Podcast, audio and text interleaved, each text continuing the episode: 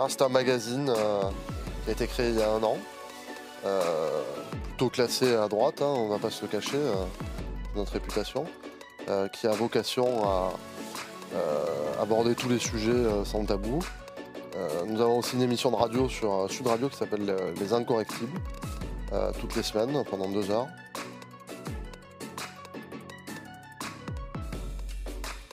Ah oui, tout à fait.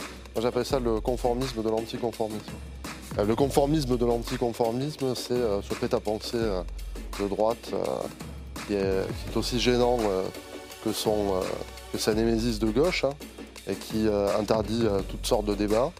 C'est une forme de réaction stérile qui se base sur des, préjugés. On en est tous coupables. Moi le premier parfois, je le reconnais. Et j'espère qu'on arrivera avec l'incorrect justement à, à dépasser et à transcender euh, euh, ces préjugés, ce, ce conformisme l'anticonformisme de droite, en étant euh, ouvert au dialogue et au débat euh, d'idées, mais véritablement.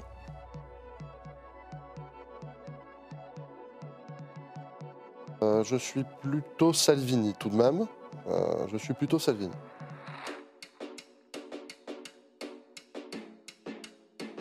Alors, j'ai du respect pour Manuel Valls. Je considère que c'est un homme d'État.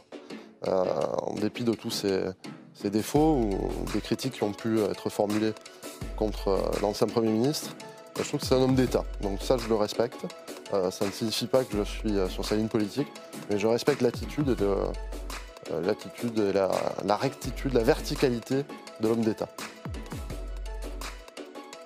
Plutôt essayiste. Je publie un essai en début d'année prochaine, Le nom du peuple.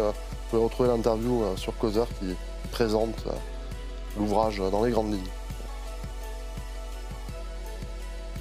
Je ne pense pas, non. Je pense que je ne crois pas. les conditions ne sont pas tout à fait réunies, elle n'a pas dit en tout cas que c'était sa volonté. c'est une discussion assez longue. De tout état de cause, je ne crois pas que ce soit au programme pour 2022.